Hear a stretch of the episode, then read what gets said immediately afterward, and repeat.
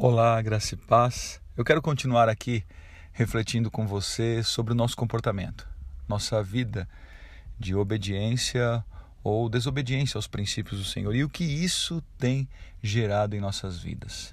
Ali no segundo livro de Samuel, no capítulo 11, nós vemos o comportamento de Davi, que era um homem segundo o coração de Deus, mas ainda tinha suas escolhas. Diz assim no verso 1: Na primavera época em que os reis saíam para a guerra, Davi enviou para a batalha Joabe com seus oficiais e todo o exército de Israel, e eles derrotaram os amonitas e cercaram Rabá, mas Davi permaneceu em Jerusalém.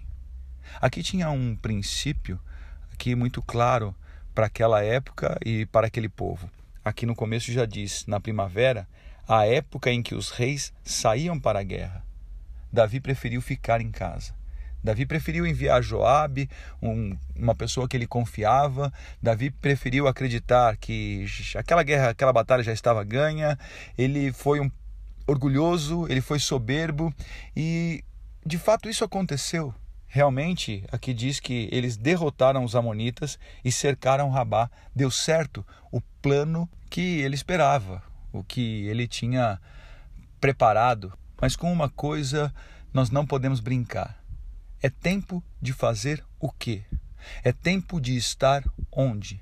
É tempo de cuidar do quê?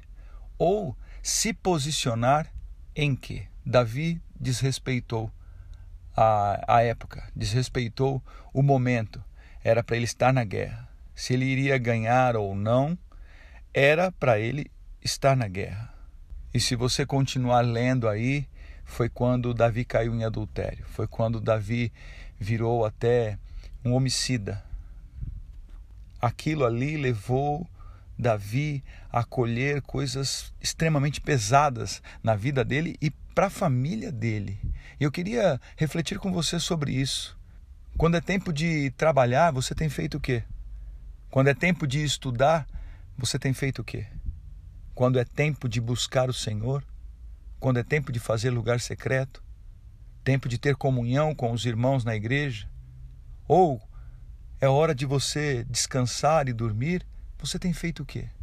Você tem respeitado aquilo que, que Deus tem colocado como prática para o seu dia a dia visando o seu bem-estar e também visando o bem-estar das pessoas, porque aqui era a época dos reis estarem na guerra, mas Davi pensou com ele: ah, mas eu vou estar na guerra para ganhar a guerra, então eu vou mandar alguém que eu confio e um exército forte e vai ganhar a guerra do mesmo jeito.